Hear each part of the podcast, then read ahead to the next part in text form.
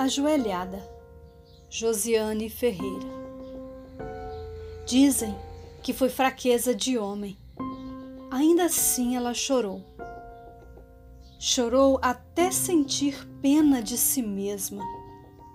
Amaldiçoou o dia em que o conheceu.